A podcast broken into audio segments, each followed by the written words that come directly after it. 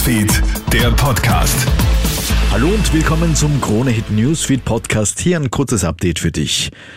Es ist ein massiver Rückschlag für Valneva.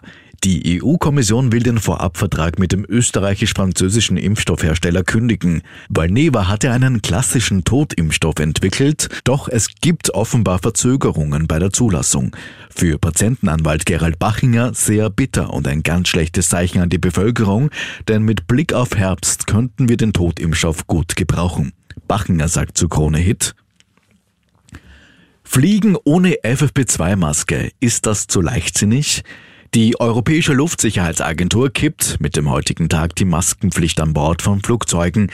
Passagiere und Crew können also auf den Schutz verzichten. Allerdings nicht quer durch ganz Europa. Ryanair warnt beispielsweise vor den nationalen Maskenpflichten im Abflug- und Zielländern. Sollte eine nationale Maskenpflicht herrschen, so muss auf Flügen von dort bzw. dorthin weiterhin Maske getragen werden. Generell solltest du gerade im Flugzeug auch weiterhin die Maske aufsetzen, empfiehlt Virologe Norbert Nowotny.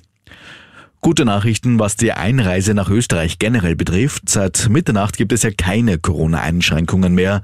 Urlauber, Reiserückkehrer und andere Besucher aus aller Welt können erstmals seit der Pandemie wieder ohne Auflagen einreisen. So ist etwa kein 3G-Nachweis mehr erforderlich.